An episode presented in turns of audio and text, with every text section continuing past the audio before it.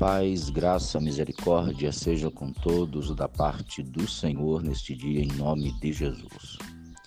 Aqui quem vos fala é o pastor Marcos Gama e eu passo aqui para trazer mais uma palavra de Deus ao seu coração, dentro da temática Propósitos de Deus, ou propósito que Deus tem em nossas vidas. Lendo hoje em Gênesis 13, o versículo 8 e 9, que diz o seguinte: Disse Abrão a Ló: não haja contenda entre mim e ti, e entre os meus pastores e os teus pastores, porque somos parentes chegados.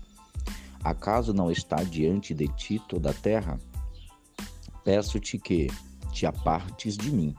Se fores para a direita, se fores para a esquerda, irei para a direita. Se fores para a direita, irei para a esquerda. Novamente vemos um personagem bíblico e nesse personagem muito conhecido que é Abraão, Deus realizando os seus direcionamentos por um propósito. Deus havia chamado Abraão da terra de Ur e prometera-lhe a terra de Canaã.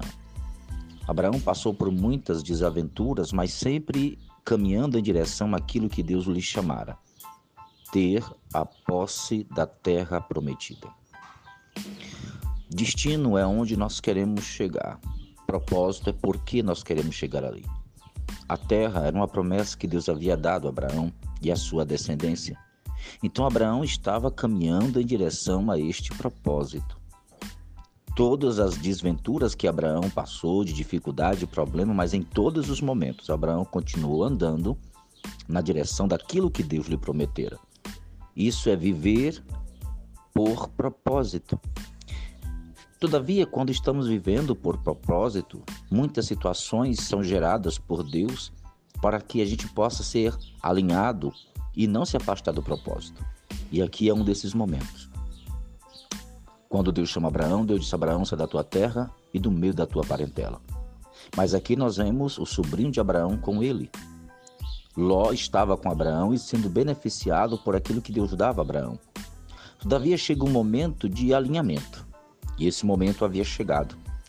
As posses de Abraão e as posses de Ló eram tão grandes que eles não podiam mais conviver juntos e seus pastores estavam brigando. Abraão, como sabia do propósito que Deus tinha na vida dele, chega para Ló para conversar.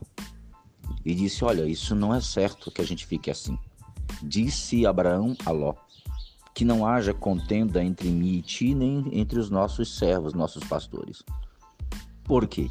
Porque quem tem propósito de Deus não vive em contenda, briga, discórdia com ninguém. Ele sabe o que Deus tem com ele, ele sabe o que Deus lhe prometeu, ele sabe que a boa mão de Deus está com ele.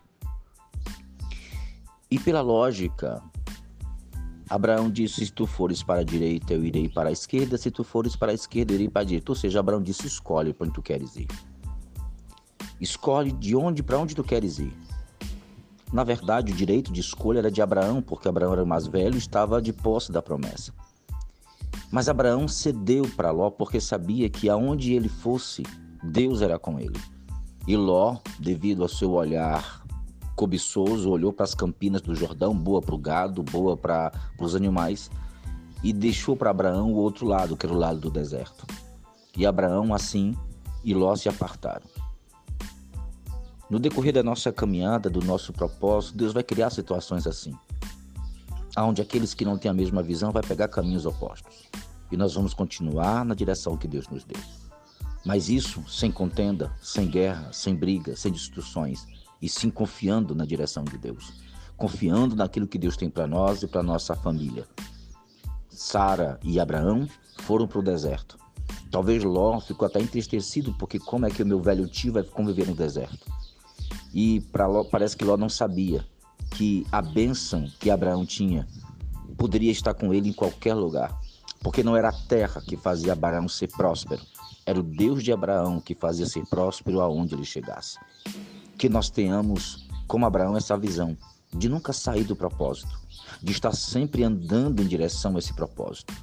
E ainda que haja momentos de crise que Deus vai criar para nos alinhar, para tirar os excessos da nossa vida, que a gente possa aceitar e que algumas perdas, quando acontecer, que a gente possa continuar agradecendo e louvando a Deus, porque Deus está conosco.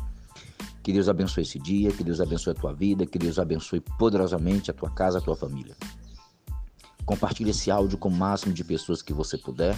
Se alguém mais quiser entrar nessa lista de transmissão para receber esses áudios diários, mande o seu contato. Compartilhe os vídeos, compartilhe os textos. Vamos pregar a palavra de Deus. E ajude esse ministério a continuar abençoando pessoas. Que Deus abençoe a todos em nome de Jesus. Amém.